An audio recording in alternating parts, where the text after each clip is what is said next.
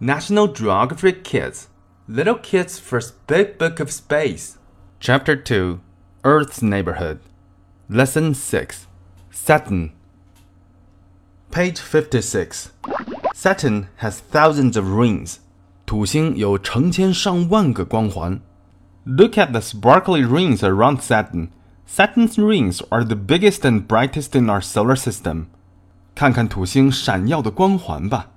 土星的光环是太阳系中最大、最明亮的光环。The rings are made up of billions of bits of icy rocks. Some bits are as tiny as specks of dust. Others are the size of huge mountains. 这些光环是由数十亿的冰冻岩石构成的。一些冰冻岩石小到像灰尘一样小，另一些冰冻岩石大到像山一样大。Sunlight reflects off the eyes, Saturn's rings and makes them sparkle. 太阳光反射出土星光环的冰层，让它们看起来闪闪发光。Page 58. Saturn has at least 53 moons. Here are just a few. Titan, Rhea, Iapetus, Dione, Tethys.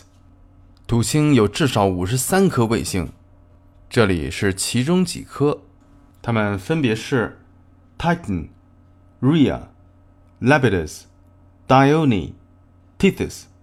Saturn's biggest moon is called Titan. The word Titan means giant. Titan is bigger than the planet Mercury. 土星最大的卫星叫做 Titan。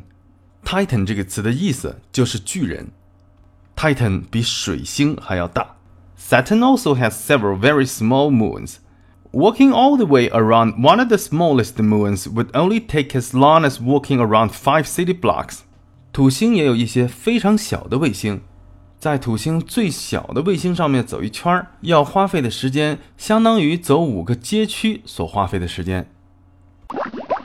Titan's surface is frozen. Titan 的表面是冰冻的。If you could name a moon, what would you call it? 让你给一颗卫星取名字的话，你会取什么名字呢？Page sixty. A spacecraft called Cassini reached Saturn in 2004. It was the first to orbit Saturn, and will continue its orbit until 2017. 叫做 Cassini 的宇宙飞船，二零零四年抵达土星。这是第一颗绕着土星公转的宇宙飞船。它会在轨道上一直待到二零一七年。An orbiter is the spacecraft that stays in orbit around the planet or moon.